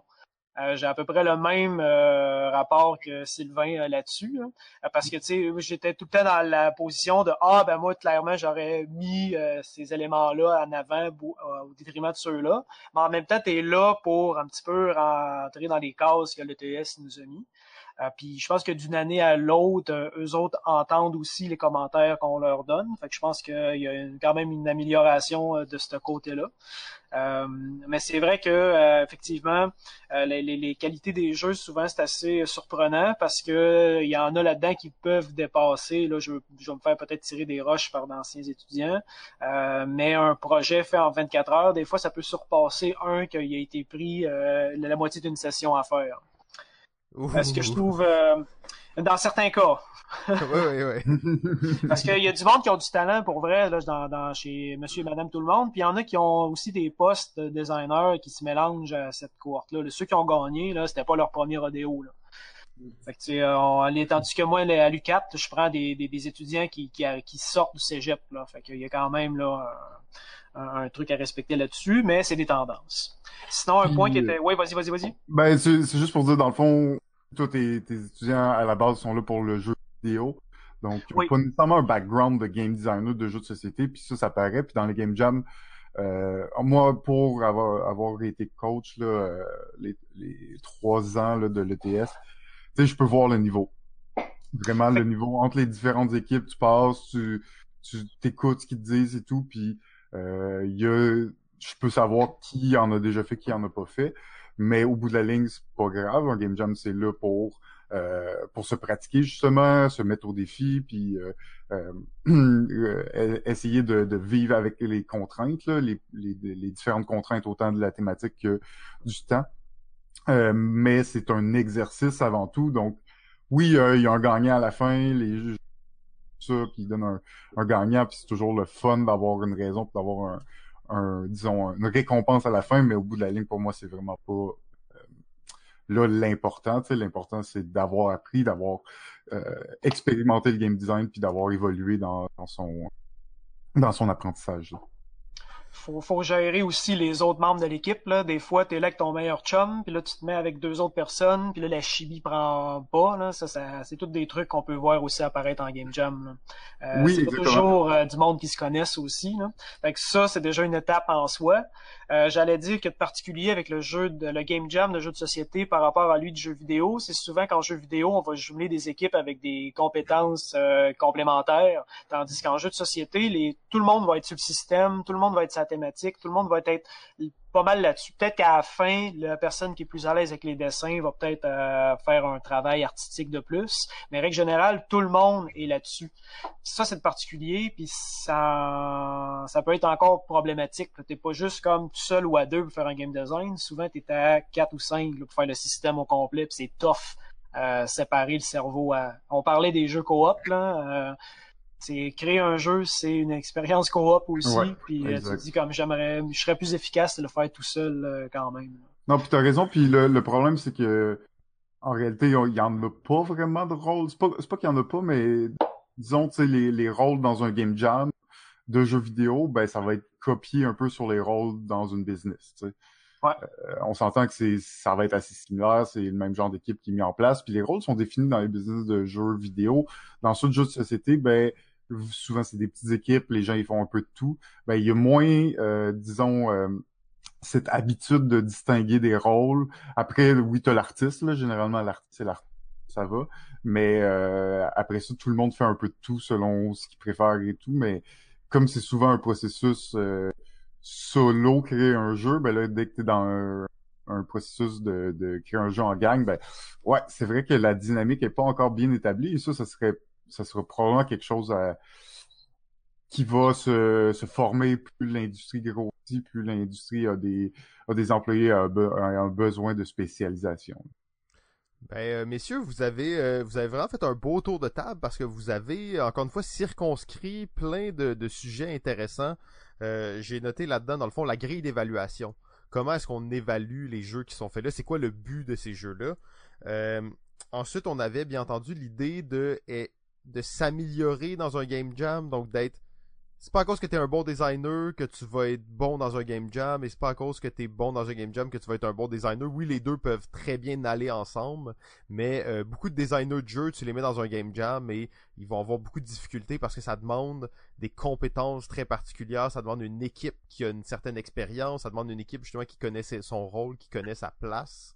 Euh, je pense qu'il y a un point qu'on tout le monde s'entend, le game jam est là pour expérimenter, pour essayer des choses. En tant que juge, en tant que coach et même en tant que participant, est-ce que vous trouvez que c'est plus important d'explorer des avenues intéressantes, quitte à ne pas les réussir, que euh, de faire un jeu, mettons, qui se tient bien, mais qui est somme toute pas vraiment original? Je sais pas qui se lance le premier. Euh, moi, j'aime mieux. Ben, en fait, moi, j'ai comme un, flex de euh, j'ai les deux pieds en fait parce que on essaie à l'université de leur faire un jeu qui fonctionne. Fait l'écriture des règles on regarde ça beaucoup plus euh, à limite c'est important que le jeu fonctionne beaucoup plus qu'il soit original dans certaines évaluations puis dans d'autres c'est différent. Euh, moi j'aime mieux un jeu qui qui réussit qui, qui me remet dans mes zones de confort puis qui euh, que je me sens intelligent, là, il me l'explique, je fais comme Ah, ok, ok, ok, je comprends, c'est comme ça, mais, mais comme ça ici. Tandis que si tu m'arrives avec un truc vraiment champ gauche, là, que aucun éditeur signerait jamais, souvent je suis moins intéressé par ça. Mais hmm. c'est personnel. Sylvain? C'est dur comme question parce que, comme je dis, euh, Game Jam, jeu, un jeu de société, euh, j'ai participé qu'à un seul comme jury. Le plus proche que j'ai fait, sinon, j'ai été euh, juge pour un petit contour un petit concours de proto qui a lieu en, en fin d'année. Euh. Puis euh, sinon, j'ai été aussi, euh, je sais pas, c'est pas juge, c'est pas évaluateur, mais dans le fond, euh, l'école Isard, ils ont dans leur programme création de jeux un cours sur le jeu de société, puis les étudiants ont comme une session pour créer un jeu. Puis j'avais été invité, j'avais notamment proposé à Sébastien de m'accompagner, puis on avait testé des jeux pendant pendant un après-midi. Puis là, c'était pas un concours, c'était pas une évaluation, c'était juste comme on donnait nos retours comme ça. Dans dans dans tous les dans, tous les cas, tu sais, il y a ça dépend ce que tu cherches à faire toi. Euh, moi, quand j'y vais comme euh, comme évaluateur, il y a est-ce que est-ce que je comprends le jeu, est-ce que le jeu il fonctionne? Euh, mais euh, après ça, moi, ce que ce que j'aime, c'est les personnellement, c'est les jeux qui sortent qui sortent un peu du de ce qu'on voit traditionnellement, mais c'est clair que quand tu as 12 heures pour faire un jeu, ça doit être super difficile de réussir à créer quelque chose qui soit complètement hors norme parce que il faut que tu sois rapide et efficace. Il faut pas que tu passes comme la moitié de, de ton temps à juste décider euh, euh, le thème qu'on va choisir, par exemple. Donc, euh, donc je pense que c'est un exercice qui doit être très difficile d'essayer d'aller d'aller champ gauche. Et tu reviens rapidement, à mon avis, à des, à des réflexes. Hey, on a, j'ai joué à tel jeu, j'aime ça. Comment est-ce que je peux le twister pour, euh, pour en faire quelque chose d'un peu différent, un peu nouveau? encore là, c'est une vision que j'ai qui est très externe parce que moi, tout ce qu'on me présente, c'est le produit euh, fini, entre guillemets. Puis moi, je, moi, je le, je le, je le teste, puis je, je me rends compte que, oula, ça fonctionne pas. Euh, hmm. ça m'est arrivé, ça m'est arrivé quand, quand, quand on testait des jeux, je posais une question. Donc là, si je comprends bien, c'est possible que je joue pas de la game. Et là, euh, là, je voyais la face des, des... oui, mais mais ça arrive pas d'habitude. Euh... Bon, on, sur 5 maximum. Mon but, c'était pas genre de démolir ton truc, tu sais, ce que t'as fait, c'est n'importe quoi. C'est, c'est juste, ben, je viens de constater ça. Est-ce que c'est moi qui est dans l'erreur en constatant ça? Ou, bien sûr que des, des fois, j'ai l'impression que ça aurait pu être senti comme euh, ton jeu, c'est de la merde. Hmm. Alors que c'est pas, euh, c'est ça. Tu sais, en, tant que, en tant que jury, je me suis vu plus dans une position de ben présente-moi ce que tu as fait, je vais essayer de comprendre parce que tu sais, on se fait expliquer le jeu très rapidement. Euh, au Game Jam, on avait à peu près 10 minutes par table, donc c'est très c'est très bref. Là, ils nous expliquent, on teste un petit peu, on n'a pas le temps de faire le tour complet du jeu. Peut-être que c'est le genre de jeu que les les les trois quatre premiers tours, ça va être un peu un peu confus, puis après à, partir du suivant, c'est comme oh wow, il y a quelque chose de vraiment de vraiment beau. Des fois à l'inverse, les deux premiers tours sont comme magiques, mais rapidement ça tombe à plat, mais je m'en rendrai pas compte. Donc c'est c'est pas facile, euh, je crois, de, de, de créer un, un jeu euh, dans un délai très très restreint euh, qui va sortir complètement des, des sentiers battus. Mais en même temps, si tu fais un genre de Monopoly ben, ou un genre de, de Uno, ben, est-ce que tu as vraiment comme Ouais, c'est pas mieux non plus. Euh. Il manque peut-être un peu d'originalité à ce point-là. C'est ça, exactement. Ben, euh, en effet, c'est pas facile, mais moi, je pars encore du principe que c'est de l'expérimentation, c'est là pour t'améliorer, puis ça va être toi qui va déterminer qu'est-ce qui est le mieux euh, pour toi, donc d'y aller avec quelque chose de plus de, de, de, plus safe, de moins original, mais qui a plus de chances de marcher, ou d'expérimenter, essayer quelque chose de plus euh, funky ou moins euh, moins habituel. Euh, moi, je pense qu'à la base d'un game jam, vu que c'est pour ben, te pratiquer, t'améliorer, je pense qu'au début, là, quand t'es un quand tu débutes dans le game design, tout, tu veux pas être trop champ gauche. Tu veux être justement au contraire, tu veux euh, prouver que tu connais tes mécaniques de jeu, que tu, tu, maîtrises les mécaniques de jeu, les différentes euh, mécaniques qui existent, et, et que tu es capable d'amener une petite touche d'originalité, une petite touche de, de particularité qui fait que tu pas juste copié un jeu sur un autre, mais que tu as su intégrer le thème, tu as su intégrer euh, une petite mécanique qui fit avec ton thème, qui, qui est différent de, de la mécanique de base. Donc, en tout cas, moi, ce que je conseille aux gens qui, qui débutent, qui en ont pas fait beaucoup, euh, allez-y avec des mécaniques que vous connaissez. Euh, déjà, ça, ça va être un bon défi à réaliser. Après, une fois qu'on est à l'aise, c'est là que, pour moi, c'est là que ça vaut la peine d'expérimenter des choses. Puis, euh, dans un game jam comme ça, tu peux prendre, tu peux prendre le risque d'essayer quelque chose de très original au, risque que ça ne marche pas. Euh, au bout de la ligne, c'est quand même, on est dans l'apprentissage même euh, dans dans l'échec d'une certaine façon. Donc, euh, tout ça, ça va donner des raisons, ça, ça va t'expliquer pourquoi ça a marché, pourquoi ça va marcher. Euh, donc, pour moi, le plus tu veux, plus tu vas aller dans le jeu original, très, très particulier, plus tu es expérimenté. Sinon, Euh, ce que je ce que je cherche moi euh, quand je, je coach puis euh, je me promène, c'est de voir que si les gens ils maîtrisent leur mécanique, s'ils sont capables de, s'ils me proposent des mécaniques de jeux modernes ou s'ils me proposent des jeux, des mécaniques de jeux classiques à la Monopoly, à la Uno, puis de voir s'ils sont capables de bien les intégrer. Oh ben c'est c'est tous des bons points. je dois dire que encore une fois, c'est un sujet vraiment large. On pourra pas couvrir tout ce qu'on avait prévu couvrir probablement avec ça. Euh, de mon côté, moi je pense que ce qui est vraiment intéressant, c'est ça, ça reste de respecter pas mal le niveau euh, que vous êtes en tant que designer pour aller chercher la meilleure expérience possible. Moi, ce que j'aime faire et du moins ce que je m'efforce de faire de plus en plus euh, dans mes prochains game jam même, ça va être peut-être mon motto, c'est de prendre une mécanique euh, précise, quelque chose de très clair sur lequel on peut on peut bâtir dessus et faire tourner quelque chose qui marche, utiliser quelque chose qui marche et l'évoluer en cours de game jam. Souvent, le, vrai problème des game jam, c'est que on fait un jeu, on est vraiment dans notre tête, mais on teste pas notre jeu. Euh, donc, on va travailler pendant 10 heures sur un jeu pour espérer que ça marche à la fin. Alors que si on prend des mécaniques qui sont très très simples, une mécanique très simple, on a le temps de le tester plusieurs fois. Euh, en fait, le premier game jam que j'ai fait, on a testé le jeu zéro fois. Euh, le game jam que j'ai fait hier seul, j'ai testé le jeu 12 fois. Euh, donc ça, ça, fait une énorme différence en fait euh, en termes d'expérience puis en termes de jeu à la fin. pas trop de promo, mais je vais sûrement vous reparler du jeu Tetra Village prochainement, qui est le jeu oh. que j'ai remis pour le Game Jam ben, bonne chance. Je pense que tu avais même gagné à ETS euh, l'année passée, n'est-ce pas? Euh, en 2019, effectivement, on avait eu la première place euh, à l'ETS, donc c'était quand même cool avec le jeu Photo Minute. Photo Minute. Photo Minute. Euh, exactement. même un marketing, genre. de. ouais, on avait tout. Ben, en fait, d'ailleurs, ça, c'est tout ce que vous avez dit là, ça m'a donné l'idée de faire peut-être des petites chroniques sur comment bâtir un, un, team et comment bâtir une organisation pour réussir des game jams, euh, sans ne les gagner, mais du moins les réussir. Euh, la présentation que vous allez faire à vos juges est extrêmement importante, surtout dans le cadre, mettons, de l'ETS où tu as 10 minutes avec le juge. Comment tu vas présenter le jeu, comment tu vas organiser ton explication est aussi importante que le 10 heures que tu as passé à développer ton jeu. Euh, donc c'est quand même assez fou, hein.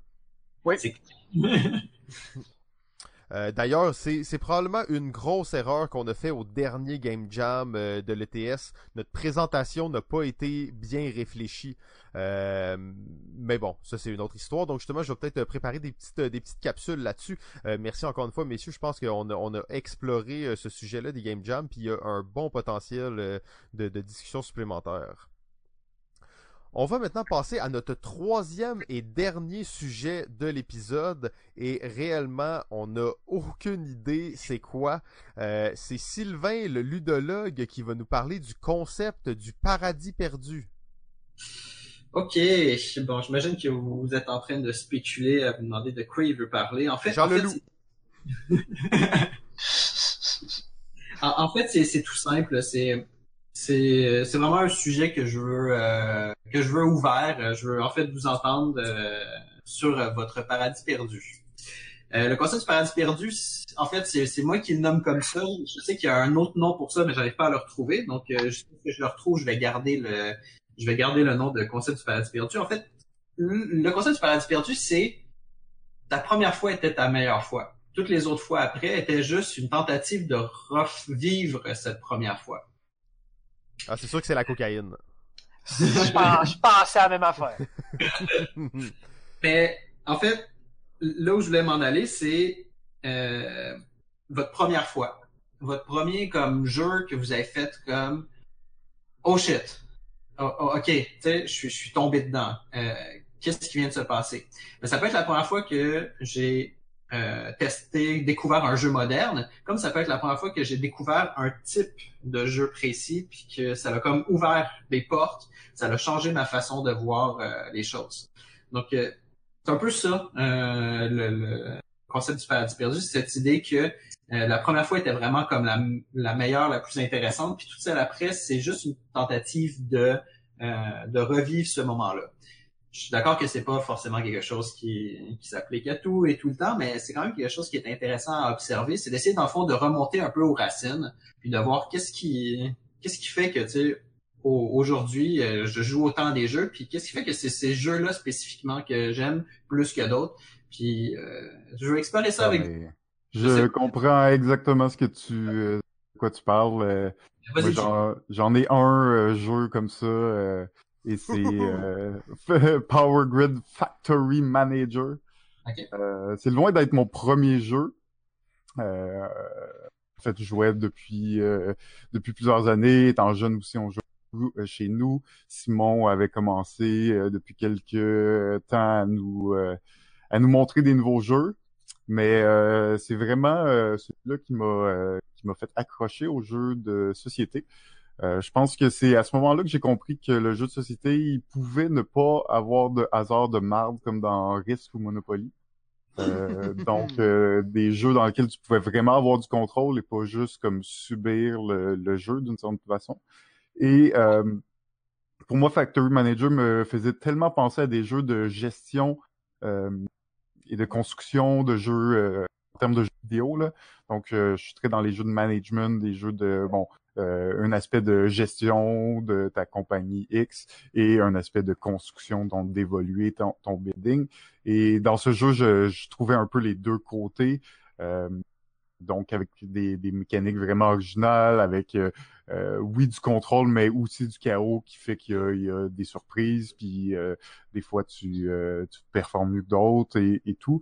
Donc euh, moi ça, ça a été vraiment le jeu euh, coup de cœur qui est resté longtemps mon numéro à cause de ça, là, à cause qu'il m'a, c'est lui qui m'a convaincu là, que que maintenant j'aimais ça, puis que de de commencer à m'informer là-dessus, puis qu'après bon tout euh, tout a déboulé un peu après ça, mais à ce moment-là j'étais convaincu.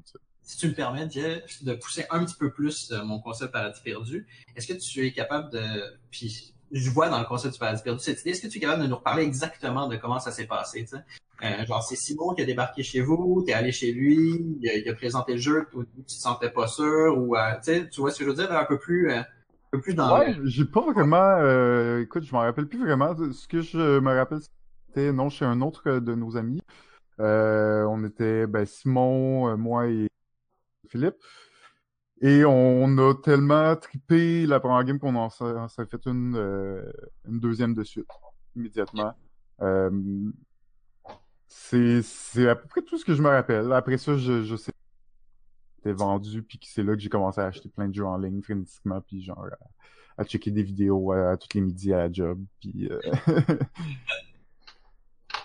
Euh, la oui, ben, je peux peut-être juste euh, bonifier l'histoire de GF rapidement. Euh, euh, là effectivement, nous, euh, ça faisait plusieurs fois que je lui présentais différents jeux. Euh, l'aventure postale, Alhambra, Illuminati, donc plein de, de nouveaux jeux qui sortaient, tout ça, et ça, ça rentrait pas chez lui. Il, il n'avait pas la piqûre. Et un soir, effectivement, nous étions chez notre ami Popster Oil et nous avons joué à Power Grid Factory Manager, euh, le jeu avec la boîte la moins invitante de tous les temps, mais pour un gars qui s'habille toujours en brun, c'était le choix idéal. Euh, Wow. JF a été charmé par ça et effectivement, il dit c'est ce qui l'a amené à euh, à regarder frénétiquement des jeux, euh, des vidéos de jeux en ligne et tout ça, et éventuellement à quitter son travail et à aller travailler dans le monde du jeu, à faire un podcast. Et... Donc c'est tout un parcours là, qui découle jusqu'à aujourd'hui. oui, merci. De mon point de vue, moi, c'est clair que ça va être le jeu de rôle sur table. Euh, 7-8 ans, euh, je connaissais juste la Super Nintendo. Puis là, il y a un de mes amis qui, on s'est changé des cassettes. Puis là, il dit, hey, on, il y a un de mes amis qui, euh, on pourrait jouer à Donjon Dragon. Il n'y avait pas de et, hein. C'était Donjon Dragon. C'était homemade. euh, en fait, moi, rétrospectivement, j'appelle ça du freeform RPG. Où est-ce qu'il n'y avait pas vraiment de règles, on n'avait pas de livre ni rien. C'était le maître de jeu qui nous faisait tout faire en roleplay. Même les combats étaient en roleplay. Fait que ça finissait en prise de lutte sur le divan, là. Puis euh, on, on Ah, y met vraiment. Ben ouais, un petit peu quand même, tu sais. à- à- Puis tu sais, on s'entend, là, je suis au lac Bouchette, là. C'est, on est- on n'a pas accès à aucun club vidéo ni rien.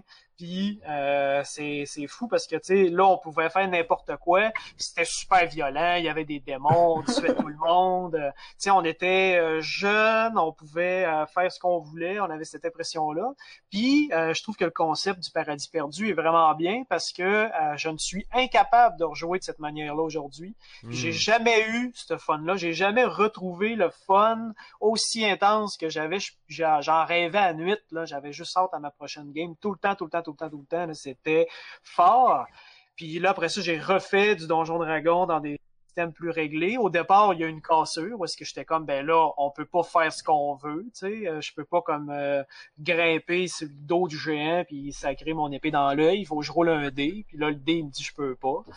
Euh, fait qu'il y a eu comme un gros, gros, gros, là trace par rapport à ça. Puis là aujourd'hui, euh, c'est avec les jeux vidéo, tu sais, j'ai rejoué à Baldur's Gate, puis j'ai fait comme ah OK, c'est comme ça que ça devrait jouer. Ah OK, ça peut être le fun pareil. Puis là, j'ai redécouvert un autre jeu de rôle qui est pas le même, mais j'ai euh, effectivement le paradis perdu. Puis je pense que c'est pour ça aussi que je l'étudie encore. Je suis à la recherche de mon paradis perdu. Oh, oh, oh. Un jour, je le retrouverai peut-être. On la petite larme dans la voix. ouais. Euh, de mon côté, il euh, y, en a plusieurs en fait. Hein, je suis un être rempli de déceptions, euh, mais euh, je vais y aller avec une expérience qui est vraiment précise et marquée. et ça va être, on pourrait appeler ça le diplomatie. Diplomatie, on va appeler ça comme ça. pour ceux qui connaissent diplomatie, méga jeu de négociation. Quand j'ai découvert ce jeu-là, on était à une époque où on jouait justement à Axis and des jeux donc de confrontation qui avaient une grande part de hasard dedans. Anti-Monopoly. Euh. Anti-Monopoly, exactement. En fait, on allait, on passait des nuits blanches au Tim Horton à jouer au Monopoly. Euh, et oui, c'est une phase de notre vie qui, qui existe. Euh, on avait rendu, on avait tellement modé le jeu en fait, tu pouvais construire des portails, plein d'affaires, tu sais. Euh, sauf que c'était juste le seul jeu qu'on avait. Fait qu'on allait au Tim Horton la nuit sur la rive sud, c'est la seule place qui est ouverte la nuit. On allait là, on passait la nuit au Tim Horton, puis on, on jouait au Monopoly. Euh, donc oui, ça a déjà été ma vie. Et là, on découvre, on découvre le jeu Diplomatie. Mon père avait ce jeu-là dans le sous-sol chez nous. Et c'est une vieille boîte, tout ça. On commence à lire les règles, c'est pas clair, on comprend pas trop. Pour finalement comprendre le concept de ce jeu-là et la, folie derrière ce jeu-là, le fait que tu des moments pendant 30 minutes où tu te promènes partout dans la maison, puis tu négocies avec le monde, euh, c'était du jamais vu pour moi. Ça l'a euh, ça a complètement changé ma vision de ce qu'est un jeu. Euh, euh, quand on a découvert ça, on a joué, je sais pas, on n'a pas, pas abusé le jeu, on n'a pas joué 50 parties, mais on a joué peut-être une 10 dizaine de parties en 2-3 ans, ce qui est beaucoup pour un, jeu aussi massif que ça. Euh, on, allait dans les chalets, on passait des fins de semaine de chalet, on jouait à diplomatie, on allait en ski, on jouait à diplomatie. Euh, les parents de quelqu'un étaient pas là, on jouait à diplomatie. Donc on a vraiment exploré beaucoup ce jeu-là et le fait que c'est tellement une expérience organique avec des règles ultra simples. Euh, et bien entendu, plusieurs années plus tard, ça m'amène à participer au Mega Game en ayant une expérience qui revient mm. un peu comme ça. Ça m'amène vers des jeux comme Two Room and a Boom, des jeux très ouverts où tu te déplaces à m'amener vers loup-garou, bien entendu, des jeux de discussion, de négociation. Des jeux comme euh, Backstab. Ben en fait, JF, tu me connais bien. Euh, c'est sûr que ça allait terminer avec le, la référence la plus obscure du podcast, qui est le jeu Backstab, euh, un jeu québécois en fait qui se veut un grandeur nature slash diplomatie slash two room and a boom en 45 minutes euh, dans lequel on incarne des gens dans une cour donc le roi la reine tout ça des expériences de jeu qui sont très ouverte dans lequel le, physique est important, les déplacements sont importants, les lieux dans lesquels tu tiens dans une salle sont importants, les gens avec qui tu parles sont importants, tous les jeux de négociation, les jeux d'échange, ça l'a aussi ouvert tout ce pan-là chez moi. Donc euh, diplomatie m'a amené vers Chinatown, m'a amené vers euh, donc m'a amené à plein d'endroits qui est difficile. Je dirais pas à quel point que c'est un paradis perdu plus que le euh, dans le trou du lapin, là, down the rabbit hole. sais donc ça m'a toujours amené plus loin dans cette dans cette voie du jeu. Non, c'est ça, c'est c'est vrai que c'est c'est connexe le, le rabbit hole. c'est euh, souvent le, paradis perdu t'amène au rabbit hole. C'est tu, tu tu tu découvres, tu fais comme oh mon dieu c'est tellement bon, je vais essayer d'en avoir plus. Et là, tu découvres qu'il existe tout un univers. Puis le jeu, c'est ça. Là. Il, y a, il y a encore plein de monde aujourd'hui qui découvrent leur premier jeu de société, puis que c'est, c'est une gifle. Ils sont comme oh, ok, c'est ça qui se passe là. Euh, moi, moi, je m'étais arrêté euh, au Monopoly, puis à Clou euh, avec ma famille, euh, peut-être aux jeux de cartes classiques, puis, puis, là, je découvre tout ce qui tout ce qui existe, puis c'est, un peu capoté. Là. puis, puis je crois que je, je, crois, je crois que le, le, le jeu que le jeu vidéo il est pour quelque chose aussi. Là parce que ça, ça a tellement démocratisé la façon de jouer que ça a ouvert les portes à aller rejoindre beaucoup plus euh, euh, de monde. Mais euh, si, si je peux aller, euh, moi je, je, dois avouer que j'essaie de réfléchir à mon paradis perdu, puis c'est très difficile d'identifier un moment. J'ai, des scènes en tête qui me reviennent. je pense, je dis souvent, je suis un rôliste avant d'être un joueur de jeux de, de société. Puis ma première expérience vraiment de jeu de rôle, j'étais première année secondaire. J'ai un, je lisais déjà des livres dont vous êtes les héros, j'avais déjà des, des cartes magiques et trucs comme ça. Euh, j'ai un ami qui m'invite, euh, qui m'invite chez lui pour euh, pour euh, pour jouer. Donc je vais chez lui, puis il y a son il y a son frère qui est un peu plus vieux. Il y a comme deux de ses amis qui sont là, ils sont tous les quatre autour de la table. Puis là, il me dit qu'ils sont en train de jouer à un jeu de rôle. Donc je savais pas trop ce que c'était. Euh, il m'invite à m'asseoir avec eux. Il y a un des joueurs qui est pas là, donc je récupère sa fiche. Je, regarde la fiche, je comprends rien de ce qui est Pour eux autres, c'est comme tout est normal, naturel. Ils, disent des trucs, puis je suis comme OK. Puis, tu sais, genre, euh, euh, je me fais expliquer la situation. On est devant une espèce de temple et tout ça. Puis là, je dis, ben, je sais pas. peux-tu genre grimper? Puis il dit Ah ouais, c'est bon, t'as une bonne dextérité, essaie de faire un jet. Puis là, je fais un jet, puis je me, je me pète la gueule. Et là, Classique. Ouais. Et là, je pars à rire. Mais vraiment. là, tout le monde autour de la table me regarde avec les gros yeux et je suis plié en deux. Et le restant de la game, je ris tout le long. Je suis comme, wow. Wow, qu'est-ce que je suis en train de vivre là? là? C'est trop génial. Euh... Parce que là, je venais de découvrir en fait qu'on pouvait ouvrir des portes et faire un peu n'importe quoi est-ce qu'on voulait. Hmm. Et, euh, et le, le, jeu de rôle, ça, ça, a vraiment été, ça a vraiment été ça pour moi. Puis après ça, j'ai joué à différents jeux de rôle avec des amis, puis c'est vraiment cette idée de let's go, on y va, puis je fais quand je joue des jeux de rôle, je, je participe à l'histoire, tout ça, en, en, tant que joueur, je participe à l'histoire, je veux que l'histoire avance, mais j'aime ça beaucoup mettre de, de, de trucs qui sont euh, qui sont cinématographiques, qui sont, euh, tu sais, genre c'est, exagéré, c'est rigolo, puis c'est j'essaie de recréer en fait ces, ces moments-là, ces situations dont on va en fait reparler plus tard. Parce que pour moi, dans le, dans le concept du paradis perdu, il y a toute cette notion de qu'est-ce qui te reste après avoir fait quelque chose. C'est les moments et les souvenirs que tu réussis à garder de, ce, de ça. Si tu joues à un jeu ou si tu fais n'importe quelle activité, puis tu t'en souviens pas trop, tu fais Ah oui, j'ai joué. Ouais, c'était peut-être cool ce moment, mais ce qui te reste avec toi, c'est vraiment tout le souvenir. Euh, donc, le, ce que tu en as gardé. Donc, pour moi, c'est super important d'avoir des moments qui soient le, qui soit marquant, qui soit vraiment comme Hey, wow, tu sais, je viens de faire quelque chose, il vient de se passer quelque chose. Ah, c'est vraiment tellement rigolo quand il se passe ça. limite, c'est encore meilleur quand ça, ça, survient de façon un peu euh, inattendue. Tu sais, c'est pas genre j'ai planifié que là je ferais tel truc, puis là ça va faire rigoler tout le monde. C'est plus genre voir que ça s'est arrivé, tu sais. Puis les, les jeux de société le permettent quand même, moins que le jeu de rôle d'une certaine façon, parce que les jeux de société sont souvent dans un environnement plus fermé euh, où les règles c'est ça, mais tu peux quand même avoir des situations qui sortent de l'ordinaire. je dirais que c'est aussi peut-être une portion du hasard qui vient ajouter ça. Tu sais, quand quatre fois de suite tu échoues une action, euh, ça commence à devenir très rigolo. Euh, donc, j'associe beaucoup le, concept du paradis perdu à le souvenir que je garde de mon expérience de jeu, puis comment est-ce qu'elle continue à me suivre des années. Euh, voire décennies après, hein, rendu à notre âge. Euh, puis ça, c'est vraiment, c'est vraiment important. Puis quand je, là, je sors un petit peu, mais tu sais, quand j'organise des jeux, tu as parlé du Mega Game, euh, euh, euh Simon, euh, mon objectif, c'est ça, c'est que les gens, après ça, le Mega Game, c'est l'événement est très stressant, il se passe plein de trucs, mais le fun, en fait, après, c'est de rejaser des moments marquants, des trucs que tu as fait, voir qu'on a fait ça, voir qu'il s'est passé ça. Euh, puis je pense que c'est ça qui est vraiment le plus important d'une certaine façon dans les expériences ludiques que je fais.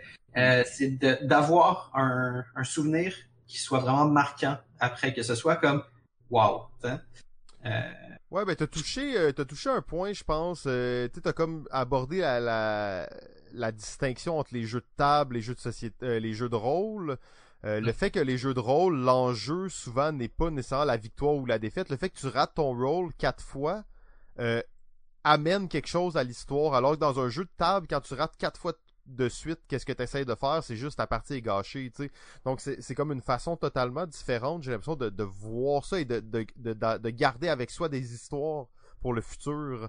Euh, mais pour ce qui est du jeu de rôle, de ce que j'ai cru voir, on va avoir la chance d'en reparler euh, très prochainement. Euh, ben Sylvain, est-ce que tu veux conclure sur le paradis perdu ou... Qu'est-ce que je pourrais ajouter là-dessus? Ben, en fait, euh, euh, je sais pas trop comment le formuler. Euh, les, euh, évidemment, c'est un, concept qui est, qui qui, est, vraiment très, très flou dans le sens où j'ai pas, j'ai pas vraiment de, de, d'études derrière. J'ai, essayé de chercher un peu sur Internet s'il y avait quelque chose là-dessus parce que pour moi, ça dépasse le cadre du jeu de société, euh, du jeu en général. Mais le, le jeu est un bon, est un bon élément euh, à, regarder à travers cette lunette-là.